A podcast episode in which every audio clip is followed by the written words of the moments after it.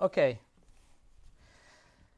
Je vous invite à ouvrir la parole de Dieu ensemble dans le livre de Esaïe chapitre 55. Le livre de Esaïe chapitre 55.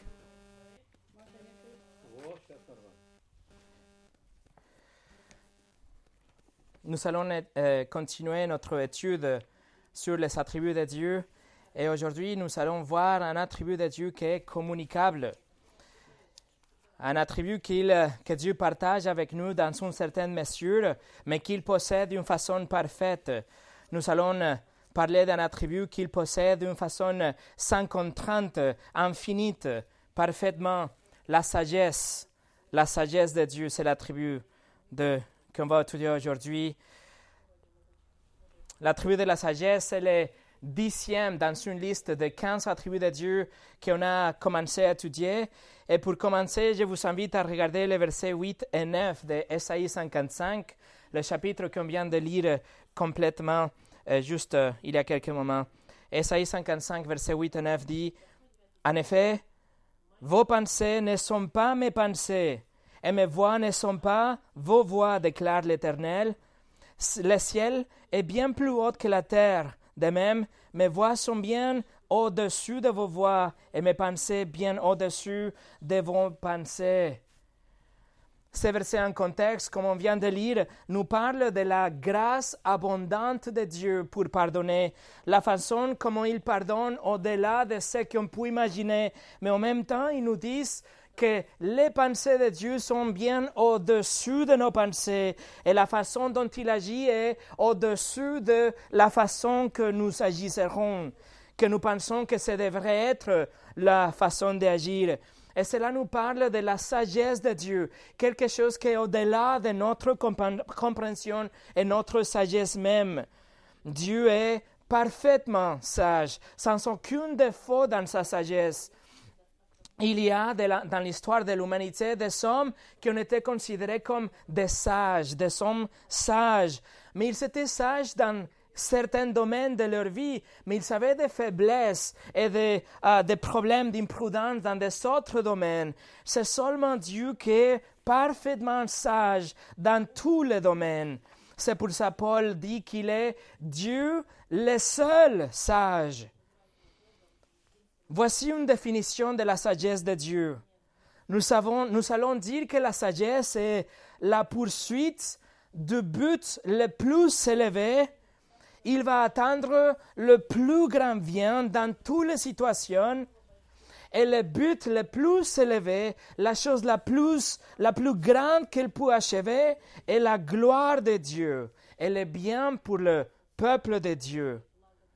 Donc, donc la sagesse de Dieu va toujours essayer ou achever en fait le plus grand bien que c'est la gloire de Dieu à travers les moyens qu'il sait que sont les meilleurs moyens pour arriver à la, à la gloire de Dieu.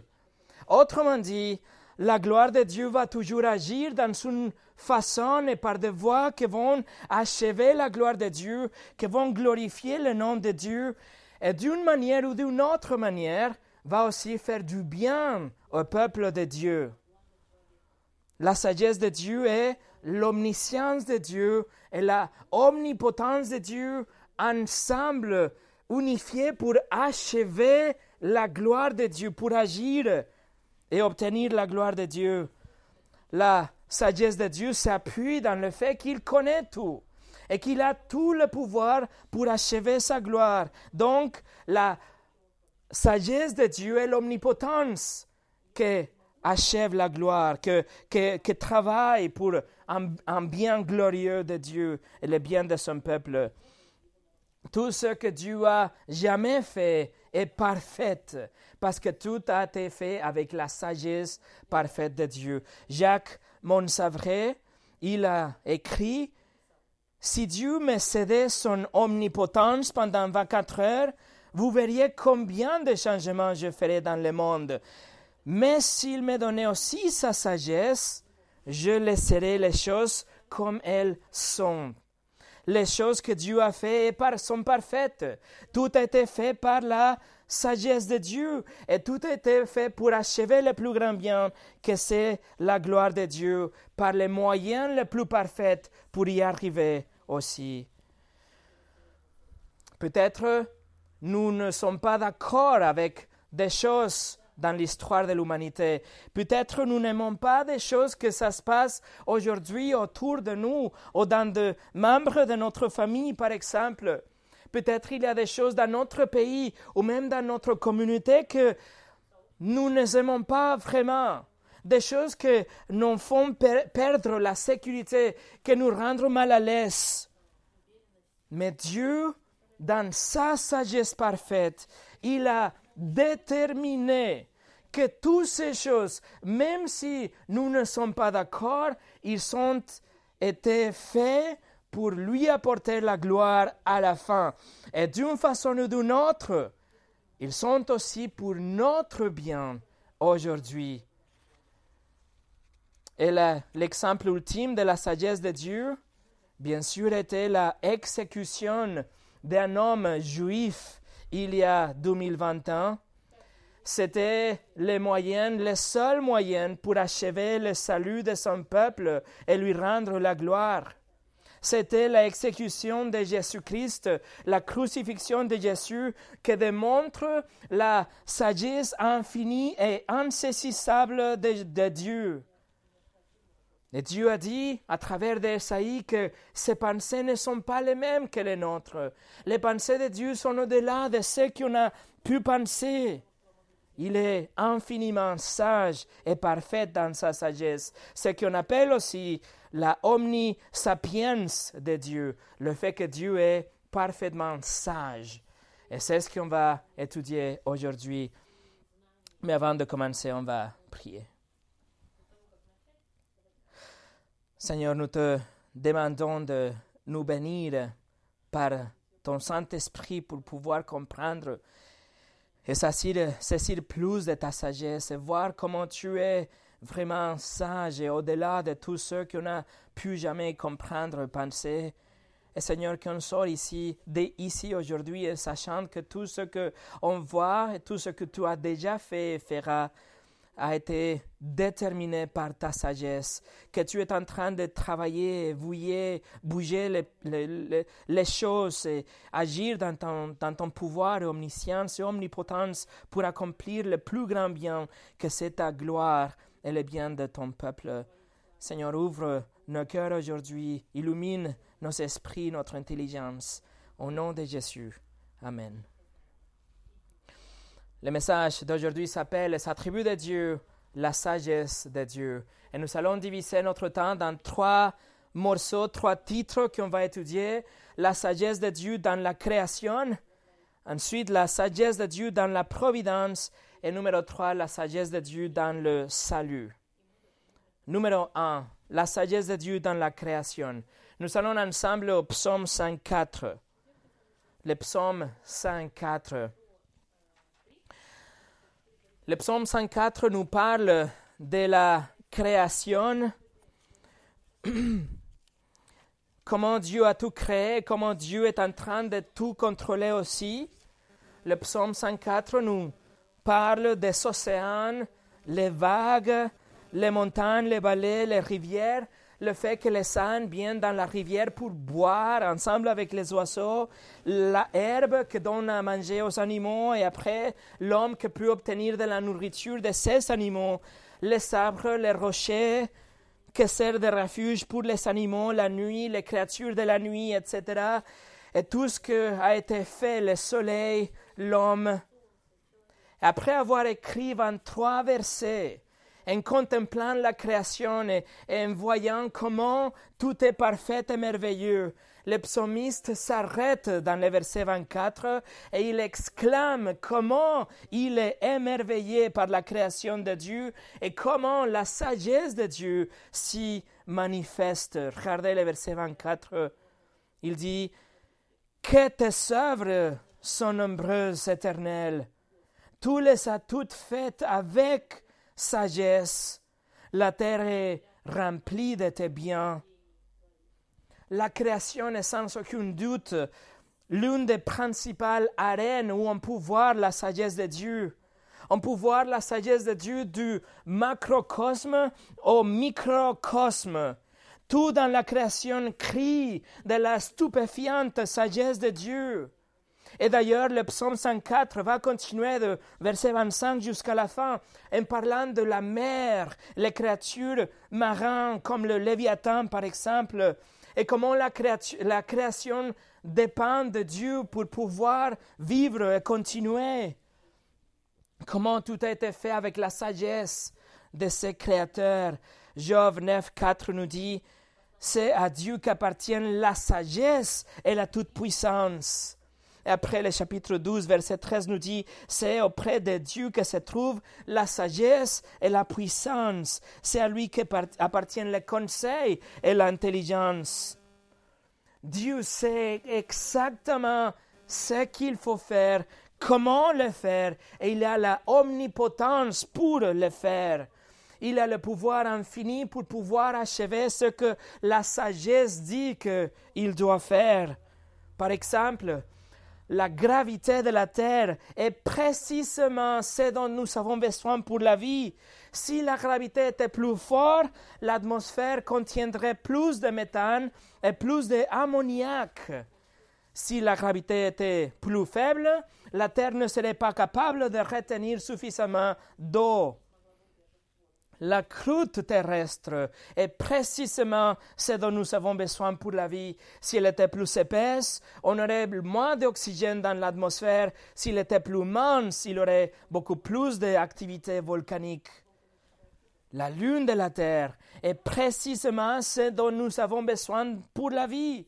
La taille de la Lune est telle exactement et précisément pour que la Terre puisse avoir une orbite et une rotation aussi, et une attraction gravitationnelle telle que stabilise le axe de la Terre à exactement 23,5 degrés. La couche de ozone qu'on a dans la Terre est précisément ce dont nous avons besoin pour la vie. Si elle était plus épaisse, alors la température de la Terre serait plus bas, trop bas pour la vie. S'il était plus mince, la radiation ultraviolette serait trop, forte pour la vie. Alors, comme c'est fait, il y a des milliers d'autres faits qui nous montrent la sagesse de Dieu et comment il a paramétré précisément.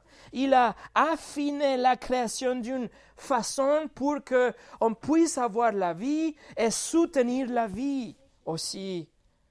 Une vie durable nous montre, tous ces faits nous montrent la sagesse de Dieu et le pouvoir pour agir dans la sagesse. Proverbe 3.19 nous dit que c'est par la sagesse que l'Éternel a fondé la terre. C'est par l'intelligence qu'il a affermi le ciel. Ce n'est pas que Dieu a utilisé la évolution pour rendre la terre cet état qu'on connaît aujourd'hui, il a utilisé la sagesse. De l'autre côté, nous avons ceux qui disent, ceux qui croient ou affirment dans la évolution théiste, qui nous dit que Dieu a créé puis a laissé après l'évolution travailler elle-même pour rendre la terre comme on connaît la création aujourd'hui. Mais cela fait de Dieu un Dieu qui était plutôt maladroit, plutôt quelqu'un que ne pouvait pas vraiment créer. C'est la rendre Dieu plutôt un créateur incompétent, que tel que quelqu'un qui a commencé puis il n'a pas su comment continuer. Cela signifierait que des milliers de changements aléatoires pendant une période infinie de temps a rendu la Terre précisément comme on le connaît aujourd'hui que tous ces paramètres ont été définis par des, changements aléatoires. Mais la Bible est claire. C'était par la sagesse de Dieu qu'il a fondé la terre, pas par l'évolution. C'est par la sagesse que Dieu a créé la création et qu'il soutient la création aujourd'hui aussi. Le psaume 19, verset 1 nous dit, Le ciel raconte la gloire de Dieu et l'étendue révèle le sobre de ses mains. Mes amis, l'humanité n'a besoin que des yeux pour voir et un cerveau qui fonctionne pour lever les yeux et reconnaître la sagesse d'un créateur, pour voir comment il est merveilleux et comment la création est merveilleuse. Et le créateur derrière doit être mille fois plus merveilleux que la création et infiniment sage et puissant pour créer. L'ordre, les dessins qu'on voit autour de nous démontrent la sagesse d'un créateur, de la rotation de la terre jusqu'à euh, les millions de, de bactéries qui habitent à l'intérieur de nous. Dans ce moment, tout est fait avec de la sagesse. Si nous pourrions faire sortir le micro-organisme qui habite à l'intérieur d'une personne aujourd'hui, nous pourrions avoir 12 kg de micro-organismes qui habitent aujourd'hui et travaillent dans votre flore intestinale. Ces bactéries vous aident à vivre. Ces bactéries vous aident avec la digestion et avec votre immunité. Parlez de la sagesse de Dieu la régularité de vent, la régularité de la marée, les saisons, tout ça nous montre la sagesse, le pouvoir et le génie de notre Créateur. C'est pour ça Jean Calvin a dit que la terre, c'est comme le théâtre où Dieu manifeste sa gloire et son pouvoir. Et Paul, dans le livre des Romains, il a écrit, chapitre 1, il a dit, en effet, la perfection invisible de Dieu, sa puissance éternelle et sa divinité se voient depuis la création du monde et elles se comprennent, comprenant par ce qu'il a fait. La création nous montre le pouvoir et la sagesse de Dieu. Voilà la sagesse dans la création. Numéro 2. La sagesse de Dieu dans la providence. Nous allons au livre de Actes chapitre 17. Acte chapitre 17. Si nous comprenons que le but ultime de la sagesse de Dieu est de rendre la gloire à Dieu, alors nous, nous devons comprendre que Dieu est en train d'orchestrer les circonstances humaines d'une manière telle qu'il va atteindre le but final. Il va atteindre la gloire de Dieu. Acte chapitre 17, Paul est en train de parler en Athènes, dans les aéropagus. Regardez versets 26 et 27. Dieu a fait en sorte que tous les peuples, issus d'un seul homme, habitent sur toute la surface de la terre, et il a déterminé la durée des temps et les limites de leur habitation il a voulu qu'il cherche le Seigneur et qu'il s'enforce de le trouver en tâtonnant bien qu'il ne soit pas loin de chacun de nous. Ce verset nous dit que Dieu, dans sa souveraineté et dans sa sagesse, il a aménagé la vie de chaque personne. Les détails de la vie de chaque personne a été déterminés par Dieu. Le verset 26 nous dit qu'il a déterminé la durée des temps. Dieu a déterminé non seulement le nombre des années qu'on va vivre, mais la période, l'année où on vit maintenant, dans laquelle nous vivons maintenant, par exemple. Il a aussi déterminé la, le limite de notre habitation, c'est-à-dire notre, le lieu de notre demeure et notre zone d'influence. Il a tout déterminé dans notre vie. Verset 27 nous dit l'objectif. Il dit, il a voulu qu'il cherche le Seigneur. Voilà l'objectif. Et le verset nous dit aussi le résultat, qu'il s'efforce de le trouver. Dieu, dans sa omniscience et dans son omnipotence, il a ordonné chaque détail de la vie pour achever le plus grand bien c'est-à-dire la gloire de Dieu et le bien de son peuple. Dieu est absolument sage, mais aussi il est omnipotent comme on a déjà étudié. Et ça, c'est très important. Si Dieu était euh, infiniment sage, mais il n'avait pas tout le pouvoir, ça serait plutôt pathétique. Quelqu'un qui a toute la sagesse, mais il ne peut pas faire rien avec la sagesse. Ça serait inutile.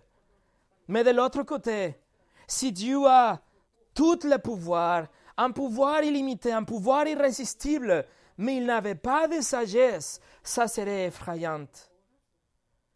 Imaginez-vous la peur dans laquelle nous vivrons aujourd'hui si Satan, qui n'a pas de sagesse, s'il avait un pouvoir illimité, nous vivrions dans une angoisse permanente. Mais quand nous savons que Dieu a les deux, que Dieu a tout le pouvoir, mais aussi toute la sagesse, et nous savons que ses objectifs sont toujours bons et bien et purs et pour sa gloire, alors nous pouvons vivre dans la paix, même quand nous traversons des moments difficiles. Frederick Nolan, il était un missionnaire qui était en train de s'enfuir d'une tribu euh, pendant une période de persécution dans le nord de l'Afrique. Il était poursuivi à travers les collines et les vallées, il était épuisé, il est arrivé à côté d'une petite grotte. Il a rampé avec ses dernières forces pour se, euh, pour se introduire dans cette petite grotte. Il savait que ce qui venait le chercher allait arriver bientôt, qu'il allait mourir. Il n'avait aucun endroit pour se cacher vraiment. Il était à l'intérieur de cette grotte quand il a remarqué cette petite araignée qui a commencé à tisser une toile à l'entrée de cette grotte. Et dans quelques minutes, il a remarqué que la petite araignée avait fait une belle toile d'araignée à l'entrée de cette grotte. Et lorsque les chasseurs sont arrivés, ils ont remarqué la grotte, mais ils ont vu la toile d'araignée intacte et ils ont conclu que Nolan ne pouvait pas être à l'intérieur. Et donc, ils sont partis. Après, Nolan a dit, là où Dieu est, une toile d'araignée est comme un mur. Et là où Dieu n'est pas, un mur est comme une toile d'araignée. Mes amis, voilà la souveraineté et la sagesse et le pouvoir et la providence de Dieu. Souvent, nous ne comprenons pas qu'est-ce que Dieu est en train de faire dans une période de l'histoire ou dans un moment de notre vie nous ne pouvons pas comprendre comment Dieu va utiliser une situation pour sa gloire ou pour notre bien. Toutefois, nous devons nous rappeler que Dieu est infiniment sage et même ces épreuves et même ces moments de difficulté sont utilisés pour sa gloire et pour notre bien. C'est pendant ces temps difficiles que les enfants de Dieu vont essayer de se rapprocher de leur Dieu. C'est seulement à travers ces temps éprouvants que les enfants de Dieu vont passer un temps honnête de prière devant Dieu. C'est juste pendant ces temps de larmes que nous sommes rendus humbles pour venir à Dieu dans la prière pour le réconfort. C'est seulement pendant ces temps d'insomnie que nous allons nous replier et tomber dans la souveraineté de Dieu pour pouvoir arriver à nous reposer. C'est lorsque nous nous rappelons l'attribut de Dieu de la sagesse que les difficultés de la vie vont prendre une autre dimension. C'est pour ça que Jacques écrit, Jacques 1, 2, 4, il a dit, mes frères et sœurs, considérez comme un sujet de joie complète les diverses épreuves auxquelles vous pouvez être exposés, sachant que la mise à l'épreuve de votre foi produit la persévérance.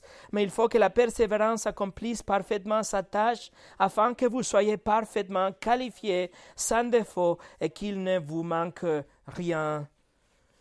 Et l'apôtre Pierre, en Pierre, il a écrit c'est ce qui fait votre joie, même si maintenant, euh, puisqu'il le faut, vous êtes pour un peu de temps attristés par diverses épreuves. Ainsi, la valeur éprouvée de votre foi, beaucoup plus précieuse que l'heure, qui est périssable et que l'on soumet pourtant à l'épreuve du feu, aura pour résultat la louange, la gloire et l'honneur lorsque Jésus-Christ apparaîtra. Dans sa providence, Dieu a décidé que c'était bien que Joseph soit vendu par ses frères, qu'il soit jeté dans une fosse dans le livre de la Genèse, qu'il soit vendu à l'Égypte comme un esclave, qu'il soit faussement accusé, jeté en prison et oublié. Mais des années plus tard, Joseph a conclu, dans le dernier chapitre de la Genèse, il a dit que ses frères ont voulu lui faire du mal, mais que Dieu a voulu que leur action soit pour le bien, son bien et le bien de son peuple, et pour maximiser la gloire de Dieu. Thomas Watson, le puritain, a écrit Si Dieu sauvait de manière ordinaire, cela ne montrerait pas vraiment sa sagesse. Mais lorsqu'il se met au travail en sortant de l'ordinaire et qu'il sauve de façon que nous comprenons qu'il va détruire, alors sa sagesse brille de la façon la plus éclatante. Et l'exemple ultime, bien sûr, de la providence de Dieu, de la sagesse de Dieu dans la providence, est la crucifixion prédéterminée de Jésus-Christ. C'était la, chose la plus méchante, la, chose la plus horrible jamais, jamais commise dans l'humanité mais Dieu avait décidé que c'était la manière pour sauver son peuple et pour, pour achever la gloire. Pierre a prêché dans le livre de Actes chapitre 2. Il a dit, cet homme Jésus vous a été livré suivant les projets définis et la préscience de Dieu. Vous l'avez arrêté, vous l'avez fait mourir sur une croix par l'intermédiaire des hommes impies c'était le plan de Dieu, c'était la sagesse de Dieu. Et après, dans le chapitre 4, euh, euh, Pierre a dit, il est bien vrai que Hérode et Ponce Pilate se sont ligués dans cette ville avec les nations et le peuple d'Israël contre ton saint serviteur Jésus, que tu as consacré par onction. Ils ont accompli tout ce que ta main et ta volonté avaient décidé d'avance. Mes amis, imaginez-vous le, le centaines de milliers de variables que Dieu a dû, a dû contrôler pour que Jésus soit crucifié dans les moments précis.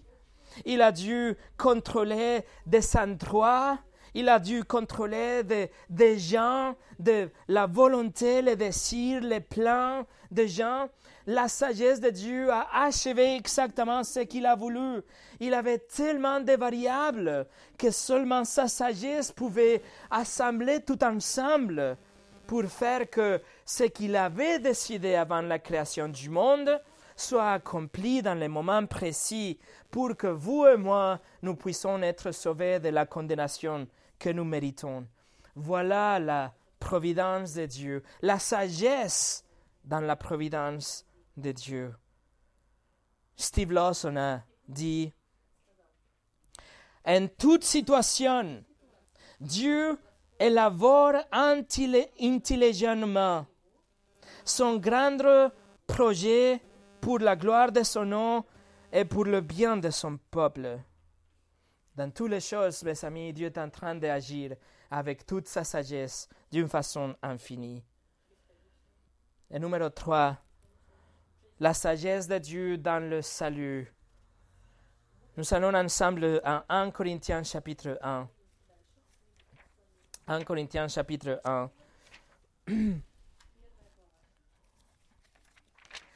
Et regardez le verset 18. Paul écrit, en effet, le message de la croix est une folie pour ceux qui périssent mais pour nous qui sommes sauvés, il est la puissance de Dieu. Pour nous, les chrétiens, la croix est merveilleuse. La croix, c'est un endroit où l'amour de Dieu a été exprimé d'une façon éclatante. C'est sur la croix que la justice de Dieu et la miséricorde de Dieu se sont rencontrées pour achever notre justification. C'est sur la croix que la colère de Dieu a été à, tomber et pour que ne tombe pas sur nous. C'est la sagesse de Dieu. Néanmoins, le monde dit, mais quelle folie. Le monde dit, quelle bêtise. La sainteté de Dieu est déployée sur la croix. La sagesse de Dieu est montrée sur la croix. L'Évangile dit, croyez et vous serez sauvés. Mais la soi-disant sagesse du monde nous dit, certainement pas. C'est pas possible. Si Dieu existe, vous devez mériter la vie éternelle. Vous devez être une bonne personne, vous devez être quelqu'un de bien, vous devez donner votre argent aux pauvres, vous devez aider votre voisin, vous devez aller à l'église, vous devez être baptisé, prier fréquemment. Il ne faut pas manger de la viande pendant la carême, par exemple. Il faut donner de l'aide à quelqu'un que vous, que vous demande de l'aide sans espérer recevoir quelque chose en retour. Il faut payer vos impôts. Il faut lire votre littérature religieuse. Il faut aller de porte en porte pour donner des revues et des littératures aussi. Il faut souffrir dans la vie. Il faut prier avant de vous endormir. Et si vous faites toutes ces choses, peut-être, possiblement, sera, cela pourrait que vous aurez assez de points positifs pour à la fin rentrer au paradis. C'est ça la sagesse du monde. Mais le plan de Dieu pour la rédemption est complètement différent, est tellement simple qu'un enfant peut le comprendre, est tellement simple que peut confondre l'homme le plus brillant.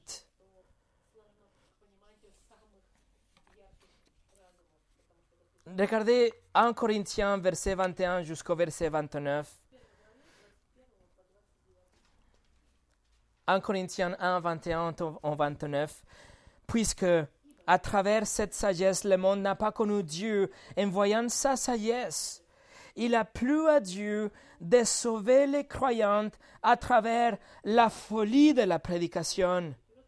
Les Juifs demandent un signe miraculeux et les Grecs recherchent de la sagesse. Or nous, nous prêchons un Messie crucifié. Scandale pour les Juifs et une folie pour les non-Juifs, mais puissance de Dieu et sagesse de Dieu pour ceux qui sont appelés, qu'ils soient juifs ou non. En effet, la folie de Dieu est plus sage que les hommes et la faiblesse de Dieu est plus forte que les hommes. Considérez, frères et sœurs, votre propre appel. Il n'y a parmi vous ni beaucoup de sages selon les critères humains, ni beaucoup de puissantes, ni beaucoup de nobles. Mais Dieu a choisi les choses folles du monde pour couvrir de honte les sages. Et Dieu a choisi les choses faibles du monde pour couvrir de honte les fortes. Dieu a choisi les choses basses et méprisées du monde, celles qui ne sont rien, pour réduire à néant celles qui sont, afin que personne ne puisse faire le fier devant Dieu. Dieu a pris ceux qui ne sont pas puissants. Dieu a pris ceux qui ne sont pas nobles. Dieu a pris ceux qui n'ont pas une euh, intelligence excessive et il les a fait son peuple. Et donc, Dieu a déconcerté, déconcerté les puissantes. Dieu a couvert de honte les sages et Dieu a confondu les nobles de ce monde. Moïse, par exemple, un meurtrier en Égypte et après un fugitif dans le désert, et quand même Dieu l'a utilisé pour délivrer une nation.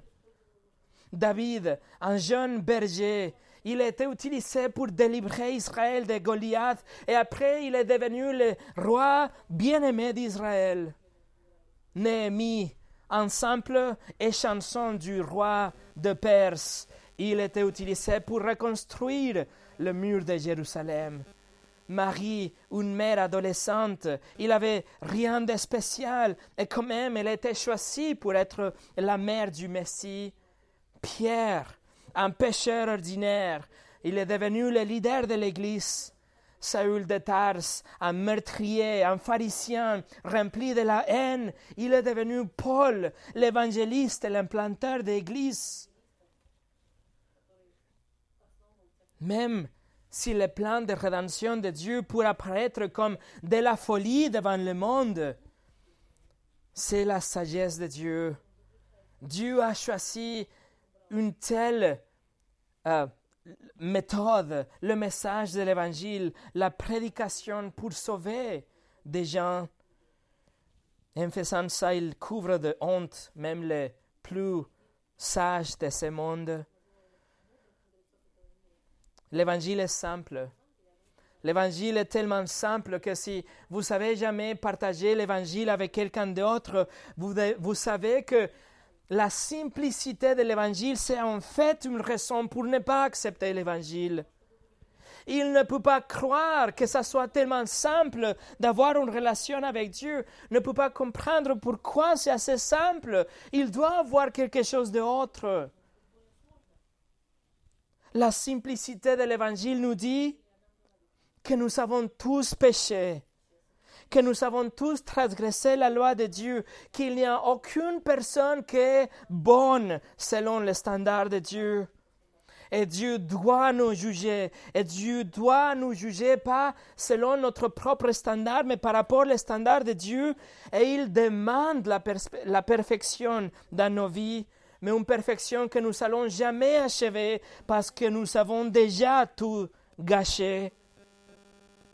Dieu doit punir les péchés. La justice doit être accomplie, la justice doit être servie, et c'est ce que se passera dans l'enfer pour l'éternité, pour tous ceux qui ont péché même une seule fois. Mais la bonne nouvelle, et la simplicité de l'évangile nous dit que Dieu est riche en miséricorde et qu'il a envoyé son Fils Jésus-Christ pour vivre une vie parfaite, qu'il n'a jamais péché, mais dans la parole, dans l'action et dans la pensée, il a vécu la vie que nous a fallu vivre. Il était parfait. Après, il était arrêté par la sagesse et le plan de Dieu. Il était fouetté et même crucifié c'était le plan de Dieu qui Jésus souffre. Et il est mort au nom de son peuple, au nom des pécheurs comme vous et comme moi. Jésus a pris en lui-même la colère de Dieu qui était censée de, tomber sur nous. Il a bu la coupe de la colère de Dieu jusqu'à la dernière coupe, euh, goutte. Et en prenant nos péchés sur la croix et en nous donnant sa vie parfaite, nous pouvons être pardonnés. Pas parce que nous sommes de bonnes personnes, mais parce que quelqu'un a payé pour nous, quelqu'un a satisfait la justice de Dieu et nous donne sa vie parfaite. Autrement dit, voici la simplicité de l'Évangile. Vous savez transgresser la loi de Dieu, les dix commandements, mais Jésus a payé votre amende devant le juge de l'univers. C'est aussi simple que cela. En réponse, nous devons nous repentir, nous devons nous détourner de nos péchés et nous devons placer notre confiance en Jésus-Christ comme notre Seigneur et notre Sauveur. Et c'est par la grâce à travers de la foi que Dieu nous donne le pardon des péchés, des péchés et la vie éternelle. C'est simple. C'est simple. C'est tellement simple que les gens essayent d'ajouter de bonnes œuvres. Et ils disent non, ça ne peut pas être aussi simple. Il faut suivre des traditions. Il faut être religieux. Il faut souffrir dans la vie. Il faut complémenter l'évangile. Ne peut pas être assez simple. L'évangile, le salut doit être sophistiqué. Quelque chose qu'on peut accepter. C'est ça la sagesse de l'homme, contraire à la sagesse de Dieu. L'évangile est tellement simple que c'est une folie pour le monde. Et quand même, regardez le verset 21. Il a plu à Dieu de sauver les croyantes à travers la folie de la prédication.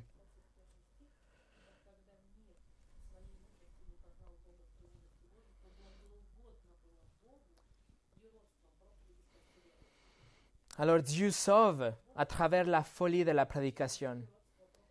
Quelle est cette prédication? Quel est le message qu'on prêche? Le message qui sauve? Et la réponse, nous l'avons dans les versets 23 et 24. Or, nous, nous prêchons un Messie crucifié.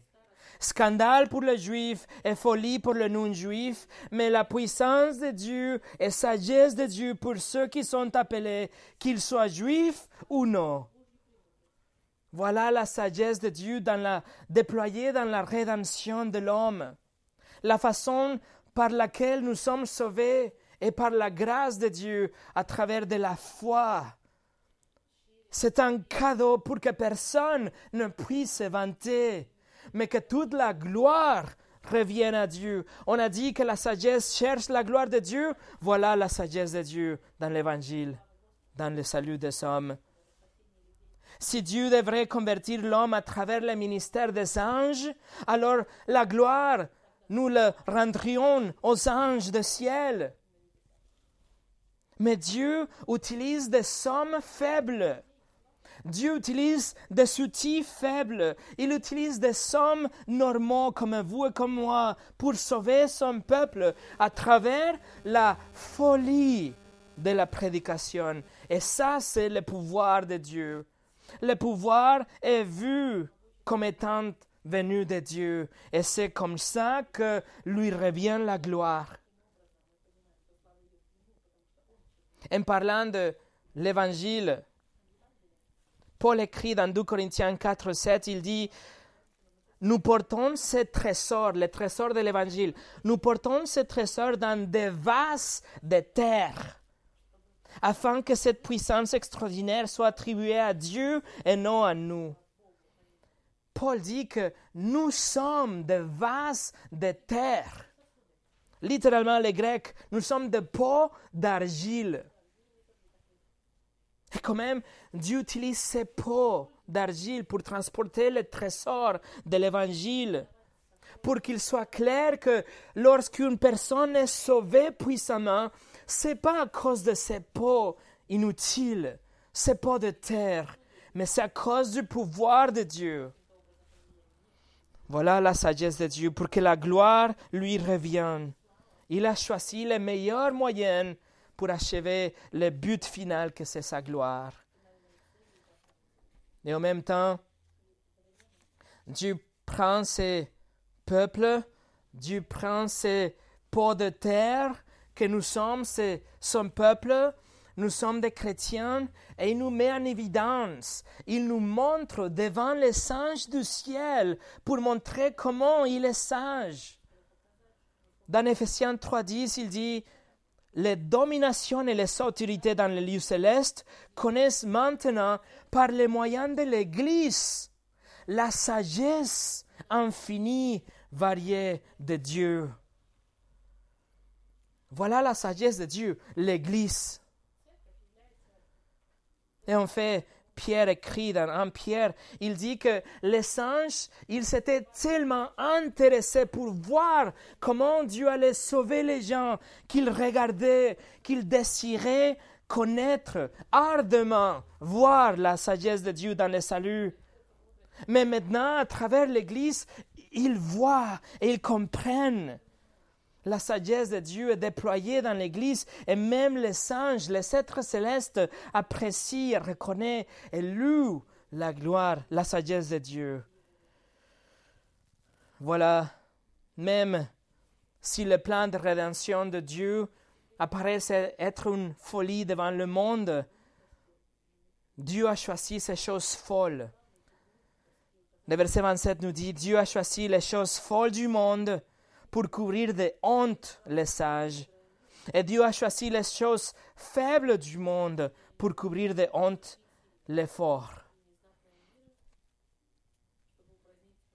Et pour finir, Dieu est infiniment sage avec son omnipotence et sa souveraineté, il va toujours accomplir l'objet maximal que c'est sa gloire et le bien pour son peuple à travers les meilleurs moyens qu'il a déterminés déjà.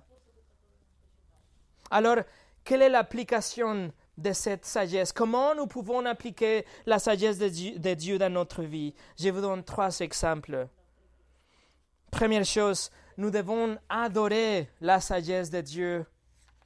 La sagesse de Dieu est tellement profonde que, comme je viens de dire, même les anges ne pouvaient pas comprendre. Ils n'ont pas la capacité pour comprendre la sagesse de Dieu. Donc nous, nous devons reculer et apprécier, reconnaître et admirer la gloire, la sagesse de Dieu, pardon, et dire comment tu es sage. Nous devons dire comme l'apôtre Paul, Romains 11, 33, quelle profondeur ont la richesse, la sagesse et la connaissance de Dieu, que ses jugements sont insondables et ses voies impénétrables. Doucement, nous devons nous reposer dans la sagesse de Dieu. Dieu voit quelle est la meilleure condition pour nous en ce moment. Il sait quelle est la meilleure chose pour notre vie et pour achever ses objectifs. Il sait comment la situation va se dérouler. Rien ne le prend pour surprise. Dieu n'est pas stressé pour les demandes. Il sait et il va agir selon ses objectifs. Dieu est sage, on doit nous reposer dans ses faits. Dieu est sage et dans sa sagesse, peut-être qu'il a déterminé que c'est bien que nous vivrions dans une condition pas très confortable aujourd'hui. Ou peut-être il a déterminé que c'est bien que nous aurons moins de santé aujourd'hui, mais plus de grâce. Ou peut-être que nous serons encore moins forts aujourd'hui, mais plus forts dans la foi. Tout ce que Dieu est en train de faire et tout ce qui arrive dans notre vie, nous devons nous reposer dans le fait que Dieu est sage, le Dieu sage. Et troisième, si Dieu est infiniment sage, alors allons vers lui pour obtenir de la sagesse. La parole de Dieu affirme que la sagesse de Dieu commence avec la crainte de Dieu. On obtient de la sagesse en craignant Dieu. Proverbe 9, 10 nous dit, le commencement de la sagesse, c'est la crainte de l'éternel. Crainte de Dieu, c'est pas seulement le vénérer, mais c'est de craindre Dieu. La crainte de Dieu vous empêchera de pécher. La crainte de Dieu vous empêchera de tomber dans la tentation, va vous aider pour vous battre contre la tentation. La, la crainte de Dieu vous encouragera à vous nourrir dans sa parole chaque jour. La crainte de Dieu vous rappellera que vous devez être gentil et patient envers les autres, généreux, etc la crainte de Dieu vous poussera en dehors de votre zone de confort pour aller avec l'Évangile, en dehors de votre communauté ou en dehors de votre famille, etc. En tant que chrétiens, nous ne craignons Dieu dans les termes de jugement. Nous savons que notre jugement était déjà fini. Nous sommes déjà déclarés innocents. Notre jugement est déjà tombé sur Christ. Donc notre crainte, ce n'est pas une crainte des jugements. Nous sommes sauvés de la crainte, de la condamnation et de la colère de Dieu déjà. Pourtant, nous craignons Dieu. On doit craindre Dieu en tant que le Dieu Tout-Puissant. Il faut jamais perdre de vue son pouvoir et son autorité comparé par rapport avec le nôtre. Il est le roi, nous sommes ses sujets. Il est le Seigneur, nous sommes ses esclaves. Il est le Père, nous sommes ses enfants. Il y a un respect, il y a une révérence, il y a une crainte naturelle. Mais la crainte de Dieu est seulement le commencement de la sagesse. Le reste de la sagesse est acquis par une perspective du monde biblique. En, transformant notre cœur et notre compréhension et notre intelligence par les Écritures. si nous saturons notre vie par la parole de Dieu et par la prière, alors nous allons acquérir, être inondés par la sagesse de Dieu et nous aurons la sagesse dans notre vie. La sagesse de Dieu est abondamment présente dans Dieu comme il y a de l'eau dans l'océan. Et Dieu nous dit qu'il nous donne la sagesse d'une façon généreuse. Il suffit de la demander. Et à la fin, que notre prière soit la prière de puritain Thomas Watson. Il a prié, Seigneur, donne-moi la sagesse pour reconnaître la tromperie de mon cœur, la subtilité du serpent ancien, pour pouvoir marcher avec soin envers moi-même, pieusement envers toi, prudemment envers les autres. Guide-moi par ton conseil et ensuite reçois-moi dans la gloire. Mes amis, voici votre Dieu, le Dieu, le seul sage Dieu. Prions.